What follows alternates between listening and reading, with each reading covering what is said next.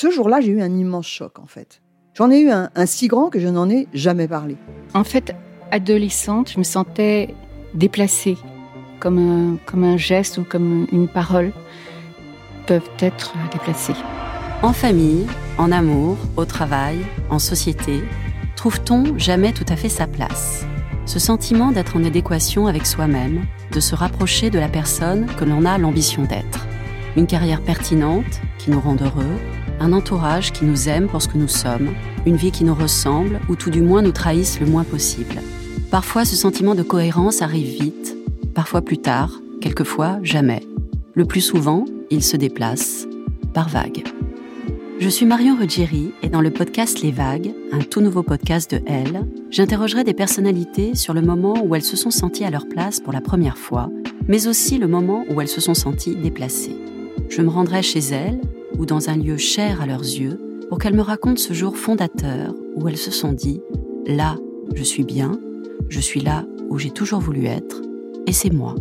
Découvrez et écoutez les vagues à partir du 24 octobre sur toutes les plateformes de podcast. Bonne écoute.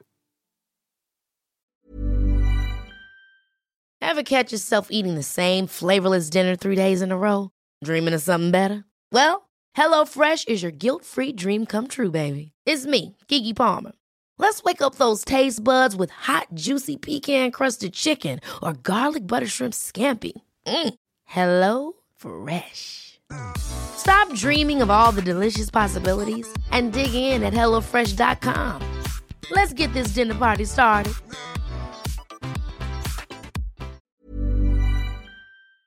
Elle s'attable.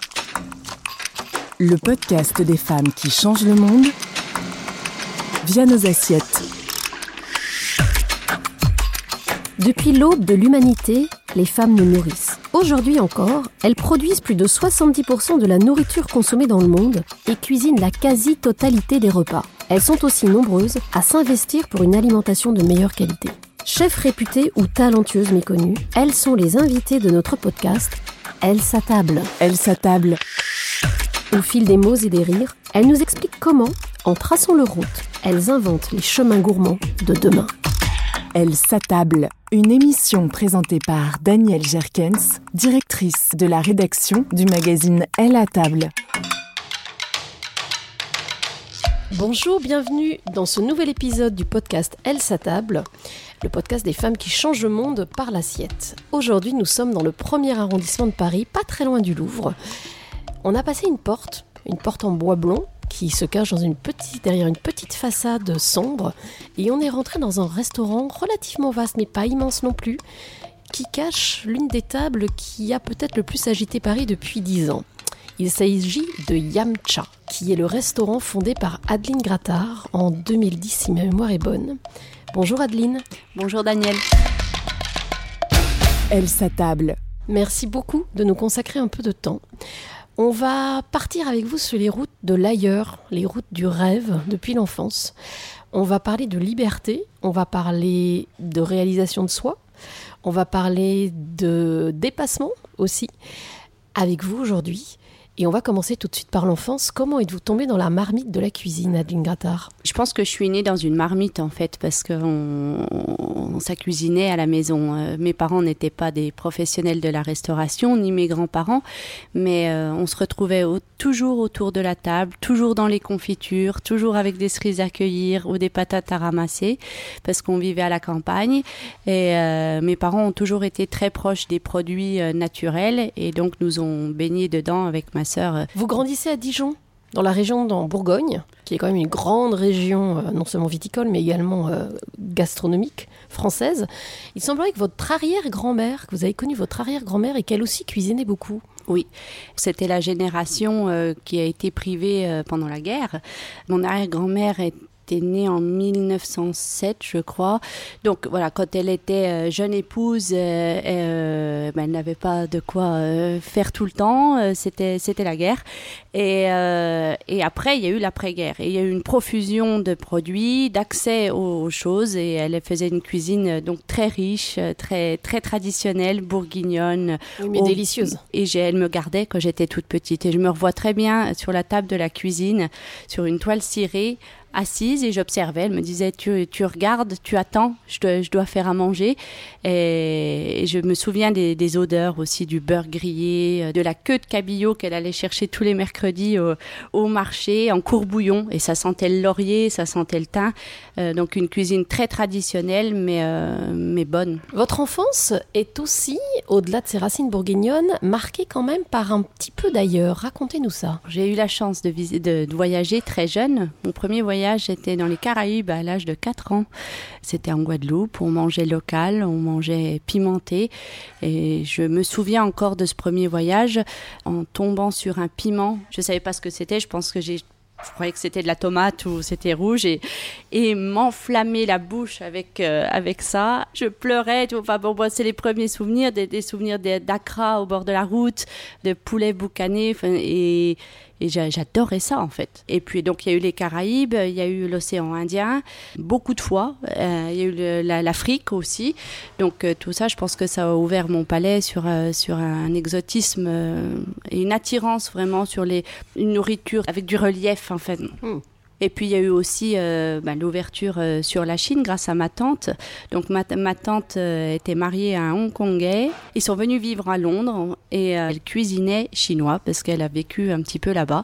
Donc très tôt aussi j'ai découvert les dim sum le riz cantonais, les choses que ma tante faisait à la maison, mais c'était pas le riz cantonais du traiteur chinois, c'était le riz cantonais avec la saucisse chinoise ramenée de Hong Kong, avec les crevettes séchées, les, les choses euh, très authentiques. Et puis le temps passe, vous entamez des études d'allemand. Pourquoi? Alors à cette époque-là, j'étais cavalière. Ma meilleure amie était cavalière aussi. On s'était, ma sœur n'était pas cavalière, mais euh, était aussi traînait sur les bancs de la fac. Donc les trois, on traînait sur les bancs de la fac à Dijon dans des études de langue. Les deux aînés en anglais. Bon, moi c'était, j'avais allemand en LV1 et euh, j'adorais ça. J'ai, je suis donc partie euh, faire mon DUG en, en Allemagne, à Mayence, Mainz am Rhein. Et là, j'ai commencé à travailler en cuisine. Parce qu'en Allemagne, on a 10 ou 12 heures de cours par euh, semaine. C'est très léger. On a un petit job. Un jour, j'ai vu une petite annonce euh, dans un bistrot. Ça s'appelait le Zum Beistuhl, c'est le confessoir. Euh, je cherchais une aide cuisinière. Je m'étais dit pourquoi pas? J'ai épluché des pommes de terre, j'ai épluché de la salade. et puis, et puis bah, ça s'est fait. Ils m'ont prise. Et plus ça allait, plus je je prenais ma place dans cette cuisine euh, jusqu'à remplacer. Euh, c'était pas vraiment un chef, c'était un patron qui cuisinait. C'était pas, c'était pas difficile. C'était des salades, c'était des choses assez simples. Des choses simples. Et puis j'ai pris ma place et on s'entendait très très bien. Il avait besoin de souffler un peu et moi je disais bah, je peux faire, je peux faire. Et à force de faire, vous teniez la cuisine. Tenir, c'était un grand grand bien mot, mais mais oui, je, faisais le travail en tout cas avec beaucoup de plaisir et puis de, dextérité en fait un mmh. peu de facilité. Facilité, oui. Et à quel moment, Adeline Grata, vous êtes-vous dit je vais quitter le destin que je m'étais imaginé pour en embrasser un autre? Euh, En revenant euh, sur une année de licence à Dijon, où là, je, je, pense qu'on faisait pour la troisième fois le programme euh, du Moyen Âge allemand. Et là, je me suis dit, c'est plus possible, en fait. Je ne trouvais plus de sens à ces études. Et puis, je me suis dit, non, je vais faire autre chose. Et je suis tombée complètement par hasard. J'ai dû quand même regarder, je me souviens plus, plus bien, mais cuisine ou sur un, sur un document de l'école Ferrandi. Et je sais pas, j'ai vu ces jeunes Une forme de euh, révélation. après, c'est passé un petit peu de temps pour convaincre les parents, le, tout l'environnement. Et puis, euh, et puis, je me suis engagée dans cette école. Donc, vous arrivez à Paris pour faire l'école Ferrandi. Oui. En parallèle, vous continuez à faire du cheval Oui. Tout à fait. Et au bout de quelques années, vous êtes diplômé et vous enchaînez les postes assez intéressants. Alors, ce qui est intéressant, c'est que vous avez euh, enchaîné donc euh, Flora Mikula. Vous êtes allé chez Yannick Aleno aussi. Vous avez enchaîné quelques chefs relativement connus. Et Yannick Aleno, à l'époque, était le chef du Scribe, grand hôtel, donc grosse brigade. Est-ce que vous avez trouvé votre place, Adeline Grattard Je trouvais pas du tout ma place euh, au Scribe. Et pourtant, j'adorais la cuisine de Yannick Aleno qui, à cette époque-là, il était il était encore très jeune, hein. on parle de, ça fait 15, non, ça fait même plus que ça, ça fait 18 ans, je pense 18-20 ans.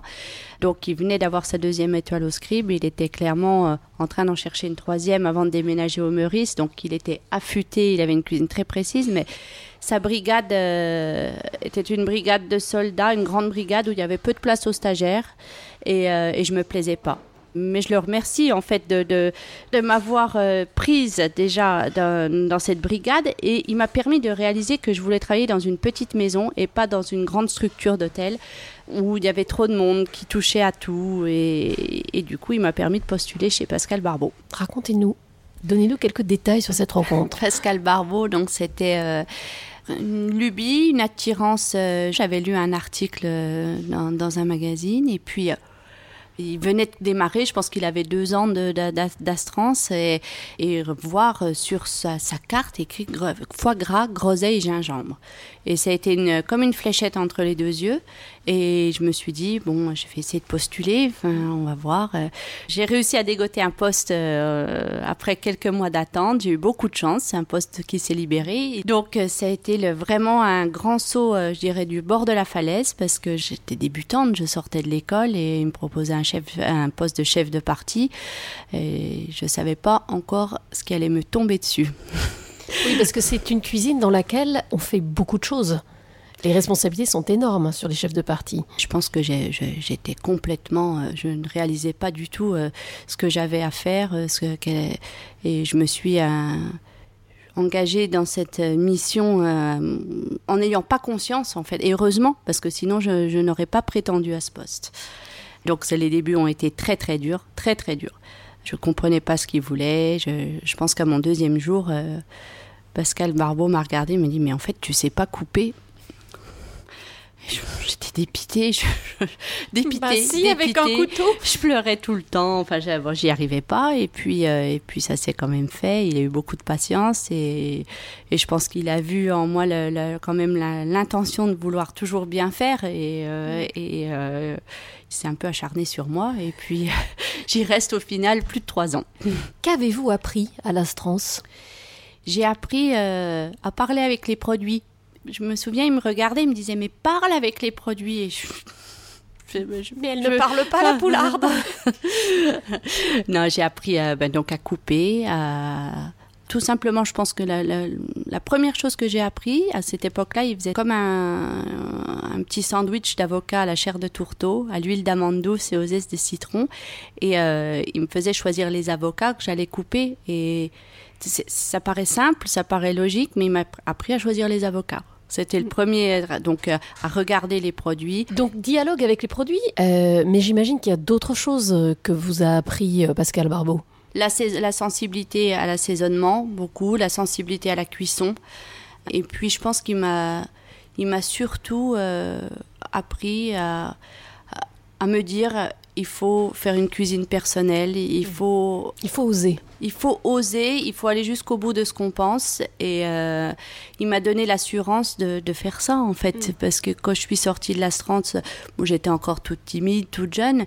Mais si je n'avais pas eu ce bagage avec lui pendant trois ans, je pense que je n'aurais jamais créé Yamcha. Un petit peu avant l'Astrance, vous faites une autre rencontre, euh, Adeline, qui va avoir une grande importance dans votre vie, celle de Chiwa, qui va devenir votre mari. Donc j'ai rencontré Chiwa effectivement en 2002. À cette époque-là, j'étais encore en école de cuisine. Donc Chiwa euh, est un, homme venant de Hong Kong. Ça faisait très longtemps qu'il vivait euh, déjà à Paris. Euh, lui a fait les, beaux-arts à Poitiers. Et puis bon, donc on se rencontre et c'est un gars qui faisait son marché, qui aimait cuisiner, chinois. Il m'a invité à manger. Il me séduit avec sa cuisine. Un simple bar vapeur, des fruits de mer sautés haricots de soja noir. Et ça va être encore, c'est des choses que je vais faire encore maintenant. Pour vous dire comme quoi il m'a marqué. Et puis donc, euh, on, a eu 20 ans de, de vie commune où, où il y a eu beaucoup de voyages euh, en Chine. Quand on était sans restaurant et sans enfants, on partait chaque été euh, sac à dos, euh, découvrir la Chine profonde. Et donc on s'est pas mal baladé, toujours dans une quête de, de bien manger, de, de découvrir des choses. Lui aussi euh, s'est beaucoup formé sur le thé, a beaucoup cherché dans toute la région du Yunnan, du Sichuan. Euh, thés d'exception, on a beaucoup dégusté de thé ensemble et, et puis euh, on a vécu aussi ensemble trois ans à Hong Kong. Alors ça, c'est quelque chose d'assez rare, parce que beaucoup de chefs aujourd'hui partent à l'étranger, mais à l'époque où vous le faites, ça se fait beaucoup moins, et surtout, ça ne se fait pas forcément de la manière dont vous l'avez vécu. Vous allez à Hong Kong et vous y découvrez la cuisine de rue. Je découvre la cuisine de rue, la cuisine aussi euh, euh, populaire mais de restaurant dans dans des quartiers euh, complètement euh, qui, où il y a peu d'étrangers en fait, où il y a peu d'expatriés, exact. Hey, I'm Ryan Reynolds. Recently, I asked Mint Mobile's legal team if big wireless companies are allowed to raise prices due to inflation. They said yes. And then when I asked if raising prices technically violates those onerous two year contracts, they said, What the f are you talking about, you insane Hollywood ass? So to recap, we're cutting the price of Mint Unlimited from $30 a month to just $15 a month. Give it a try at mintmobile.com slash switch. $45 upfront for three months plus taxes and fees. Promo for new customers for limited time. Unlimited more than 40 gigabytes per month. Slows. Full terms at mintmobile.com.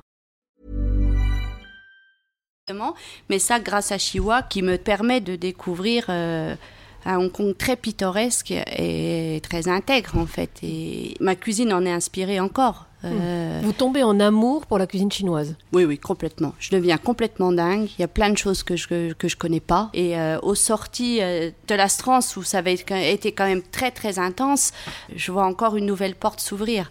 Et ça, ça a été énorme dans mon parcours. Parallèlement, je travaillais aussi. Je travaillais donc chez Alvin Lung, un restaurant qui s'appelle Bo Innovation, qui existe toujours. Et, et cet homme-là aussi, Alvin Lung, donc un Chinois de Hong Kong, un pur Hongkongais. euh, Étoilé. et j'ai aussi appris énormément. Entre Chiwa, Alvin Lung, ça a été des, des années très très riches qui m'ont permis de revenir avec un bagage euh, énorme. Je ne le savais pas, j'avais l'impression que je ne je savais rien faire, mais on revient donc en 2009 euh, et Avec, avec votre nouveau meilleur ami, le wok. avec le wok. Avec le wok. Avec une petite fille sous le bras et avec le wok. Parce que Nina est née à, à Hong Kong. Et je fais donc installer un wok dans le petit restaurant qu'on rachète rue Sauval. Le wok est un mode de cuisson rapide qui permet aux aliments de garder toute leur saveur et propriétés nutritionnelles. Il a l'avantage de nécessiter très peu de matière grasse. Dans un wok très chaud, je mets un filet d'huile d'olive. Je répartis l'huile sur toute la surface, le fond et sur la moitié de la hauteur à peu près. Alors c'est une cuisine très saine du point de vue médical parce que ce sont des cuissons courtes qui respectent le produit, parce que ce sont des produits extrêmement frais. Euh, c'est à la fois cuit suffisamment pour être parfaitement digeste, mais pas trop cuit, pas surcuit, avec peu de graisse, peu de sel, peu d'ingrédients qui dénaturent. Le wok fait aujourd'hui partie intégrante de bon nombre de cuisines, et ce à juste titre, parce qu'il a des utilisations incroyablement variées. On peut s'en servir pour cuire, rissoler, mijoter, étuver ou frire. Un ustensile parfaitement polyvalent, tout simplement. Après le contact direct avec les bords très chauds, c'est la vapeur en cuisant qui va terminer ma cuisson de légumes. L'eau s'est maintenant évaporée. J'ajoute mes poivrons. Oui, mais alors la question au départ, si tu veux, c'était est-ce que c'est indispensable de cuisiner avec un wok? Donc ma réponse à moi, bah, c'est un grand oui, parce que je trouve que c'est vraiment un instrument euh, super intéressant à avoir chez soi. Maintenant, est-ce que ça vous empêche de faire des plats asiatiques? Certainement pas. Rapide à préparer et colorer, variez les légumes selon les saisons, sans oublier tout ce qui est herbes et aromates pour personnaliser votre poulet de légumes.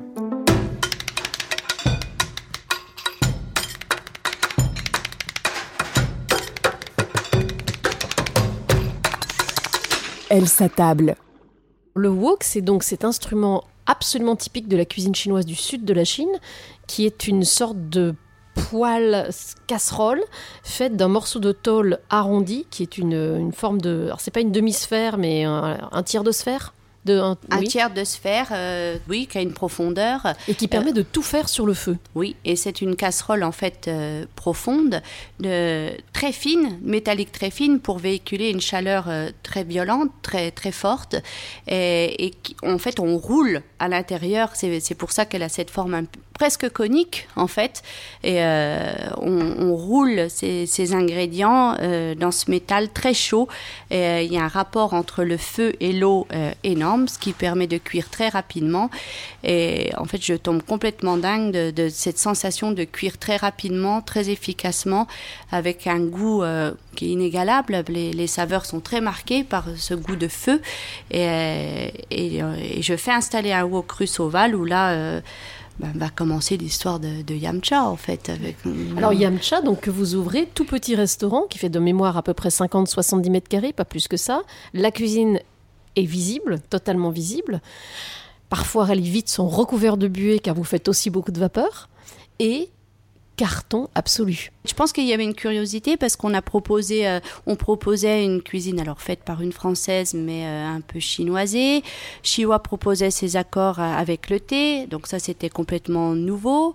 Donc on s'intéressait à nous et nous derrière bah, on turbinait pour essayer de satisfaire ça et, et, puis bah, ça, ça, ça, ça, a créé le yamcha. Enfin, ça... Les années passent, les enfants arrivent, oui. trois déjà. Oui. Les affaires se poursuivent puisque vous déménagez Yamcha de l'Ingratar pour une nouvelle adresse qui est celle dans laquelle on enregistre aujourd'hui. Et là, le propos est différent et le lieu est assez différent. Qu'est-ce que vous avez voulu exprimer dans ce Yamcha, Yamcha-ci pardon? On avait besoin, après six ans euh, passés rue Sauval, on avait besoin un peu de hauteur de plafond. La rue Sauval était très sombre avec euh, des, des poutres. Euh, bref, on avait besoin d'espace. Et puis quand on a eu l'opportunité de reprendre un local à 20 mètres, euh, en fait, de, donc rue Saint-Honoré, qui n'était pas un restaurant, donc on pouvait faire à notre façon et on l'a fait pour une quête d'évolution, d'espace aussi, de, de, meilleurs outils de travail. Et là, effectivement, la donne est, un petit peu différente parce que c'est plus grand, c'est plus luxueux, on y met des matériaux un peu plus précieux que ce qu'il y avait rue Sauval, et il y a plus de place assise aussi. Ce qui reste un petit restaurant avec 30 couverts par rapport à la moyenne des établissements, et ce qui signifie que vous avez aussi une petite équipe en cuisine. On n'est pas beaucoup. Après, on est, on est quand même plus que rue Sauval. Donc ça aussi, c'était nouveau pour moi d'avoir trois personnes avec moi au lieu d'une. Et puis aussi une équipe de salle qui s'étoffe avec un directeur de salle, avec une sommelière, une sommelière qui était déjà là. Donc beaucoup plus de choses à gérer et puis euh, une installation difficile. J'ai comme quand je suis sortie de ma cuisine euh, de la rue Sauval, j'ai comme eu un, un blanc total euh, où où j'arrivais plus du tout à cuisiner en fait. Et les, les 3-4 premiers mois, c'était, je, je, revois les assiettes, il n'y avait aucune expression. Et les, les, clients le disaient, ils étaient déçus, ils me disaient qu'ils préféraient le petit yamcha. Et très, très dur. Oui, il a fallu apprivoiser cette nouvelle adresse. Oui. Et cette nouvelle cuisine, euh, alors que j'ai fait installer un wok qui était beaucoup plus puissant, une vapeur plus puissante, il y avait plus de puissance, mais j'y arrivais pas. Et, comme quoi, il faut, on met toujours du temps à s'approprier un lieu. Vous continuez sur votre lancée, gourmande toujours, avec un. Donc vous transformez le petit yamcha en boutique de thé, mais en entendant, on peut aussi manger des bao qui sont très typiques également de la cuisine chinoise et qui n'étaient pas très connus en France à l'époque. Qu'est-ce qu'un bao, Adine? Le bao chinois est à base de farine de blé et pas Il comme du nord de la Chine. Exactement, qui est cuite donc à base de levure fraîche et sèche. C'est un petit sandwich fermé, cuit à la vapeur et l'intérieur cuit en même temps que la pâte parce qu'on a, on a transformé aussi ce bao en bao burger. Euh, ça n'est pas la même chose. C'est pas du tout, techniquement, c'est pas du tout la même chose. Et vous ouvrez un troisième établissement il y a quelques années qui s'appelle le Café Laicha qui est juste à côté des Halles. Alors là, on est sur quelque chose de complètement différent, immense hauteur sous plafond, et vous y consacrez une cuisine qui s'intéresse plus à l'Asie du Sud-Est. À l'ouverture, oui. Pourquoi? Je ne sais pas. Je, je, je, je, me disais que c'était peut-être un peu plus sexy, euh, peut-être moins dur à reproduire aussi. Euh, bon, un peu d'influence thaï, un peu d'influence de l'océan Indien. Et puis, euh, je me suis trompée. En fait, j'ai changé, j'ai rechangé. Après le, les années Covid, euh, les, les, deux années de repos, euh, on, on, a rechangé. C'est complètement chinois. Maintenant, on y fait des dim sum, on y fait que de la cuisine chinoise. Alors, nouveau chapitre de vie, un quatrième enfant, félicitations. D'où tirez-vous cette énergie? Je pense de l'amour de la vie. En fait, j'adore les enfants. Euh, ils m'inspirent beaucoup. Euh, j'adore le rapport avec eux, même si euh, je, on peut s'imaginer que j'ai quand même pas énormément de temps à passer avec eux, mais c'est des moments courts et, et très intenses qui, qui me nourrissent. Est-ce qu'être maman a changé votre rapport à, à, la nourriture, à la cuisine, à la gastronomie, Adeline, ou pas du tout? Le fait d'être maman m'a beaucoup assoupli. En fait, quand euh, j'étais jeune, à 30 ans, quand j'ai ouvert le Yamcha, j'avais, j'avais Nina déjà, mais j'étais dure, j'étais odieuse, j'étais, j'étais surmenée. Euh, j'avais l'impression d'être surmenée, en fait. Mais je ne savais pas encore ce que c'était vraiment d'être surmenée. Et j'ai je me souviens, je, je regrette beaucoup hein, des, choses, des, des, choses que j'ai dites à des employés, à des jeunes qui venaient travailler avec moi en cuisine. Euh, J'étais infernale en fait. Intransigeante et, Pas intransigeante, non, infernale. Je pense que j'ai manquais peut-être de confiance en moi. J'étais paniquée en fait. Et, et les enfants m'ont donné une assise énorme, énorme. Euh, parce que cette responsabilité, en fait, euh, de, de, de, les élever, de les rendre heureux, je, crois, je pense que c'est les rendre heureux la, la plus grosse responsabilité. Euh, c'est, ça fait pas mal réfléchir. Et puis, les, les déceptions, les bonheurs, les, les enfants donnent beaucoup de choses. Est-ce que vous diriez que la vie est belle aujourd'hui? La vie est belle. La vie, la vie est super belle. Et je pense que ces années, enfin ces deux années Covid m'ont beaucoup apporté. Du temps déjà Du temps, du repos. Du temps, du repos. Et, et, ça, ça a été énorme. De, le deuxième confinement, on est quand même resté fermé neuf mois au restaurant gastronomique. Donc il y a eu énormément de repos, euh, de sommeil, chose qui n'y avait plus dans ma vie. Depuis 25 ans. et, euh, et ça, ça, ça, ça, a permis de, de voir euh, les choses autrement et de rêver, de re-rêver à nouveau, de, de, construire des, des, des du fantasme. C'est hyper important pour moi de, de fantasmer sur des, des, petites choses de vie qui, quand je suis fatiguée, quand je, je, je je, je, pense qu'il y a quelque chose que, que j'aimerais faire plus tard et ça la fatigue pas. Qu'est-ce qui vous inspire aujourd'hui et comment imaginez-vous votre vie dans les années à venir? Je pense qu'en ce moment, les, les produits m'inspirent toujours parce qu'on est on a plein, tellement de belles choses qui arrivent à nous. Enfin, euh, c'est, ça, ça, ça paraît banal ce que je vais dire, mais c'est, énorme. La source d'inspiration est, est, énorme. Les enfants m'inspirent beaucoup. Dans le, Les souci voyages de leur construire, dans, dans, le, dans, le, souci de leur construire une belle vie, et donc euh, je dois graviter autour de ça. Les voyages, plus trop, parce que parce ça fait un moment que je n'ai pas, je n'ai pas voyagé, donc euh, j'espère que ça va revenir. Le bien-être m'inspire beaucoup, en fait. Souvent, à la fin de ce podcast, on demande aux femmes euh, si elles pensent effectivement que, les femmes, le fait d'être femme, permet de changer le monde et quel rapport particulier ça peut avoir sur leur travail, sur ce qu'elles font. Qu'est-ce que vous répondriez à ça, Anne Guintard Bon, je pense que ça serait prétentieux de, dire que, les femmes changent le monde. Enfin, moi, je, ne le pense pas, mais je pense que la, la femme euh, a de la chance. La femme a de la chance d'être une femme parce qu'on s'intéresse à elle, on la regarde souvent. La femme a la chance de produire beaucoup de choses en même temps, d'être très productive et, c'est peut-être en ça qu'elle fait avancer euh, les gens qui suivent derrière, qui sont et qu'elle peut être inspirante, qu'elle peut être euh, un moteur. Et euh, je, pense que la, la jante féminine est, a, beaucoup de force et effectivement euh, fait bouger les choses. Et comme on nous met de plus en plus en lumière, avec les, les les époques qui passent, euh, effectivement, il y a une émulation de femmes qui bougent et euh, qui s'engagent et qui construisent. Merci beaucoup, Adeline, pour le moment partagé. J'espère à tous que cet épisode vous aura plu. N'hésitez pas à le liker, à le commenter, à le relayer. Et rendez-vous très vite pour un nouvel épisode d'Elle s'attable. Elle s'attable. Le podcast des femmes qui changent le monde via nos assiettes.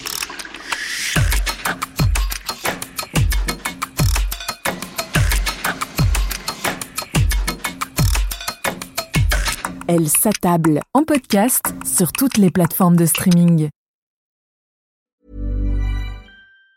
Hi, I'm Daniel, founder of Pretty Litter. Did you know cats tend to hide symptoms of sickness and pain? I learned this the hard way after losing my cat, Gingy. So I created Pretty Litter, a health monitoring litter that helps detect early signs of illness by changing colors, saving you money and potentially your cat's life. Pretty Litter is veterinarian developed, and it's the easiest way to keep tabs on your fur baby's health right at home. Go to prettylitter.com and use code ACAST for 20% off your first order and a free cat toy. Terms and conditions apply. See site for details. Ever catch yourself eating the same flavorless dinner three days in a row? Dreaming of something better? Well, HelloFresh is your guilt free dream come true, baby. It's me, Gigi Palmer. Let's wake up those taste buds with hot, juicy pecan crusted chicken or garlic butter shrimp scampi. Mm. Hello Fresh. Stop dreaming of all the delicious possibilities and dig in at HelloFresh.com. Let's get this dinner party started.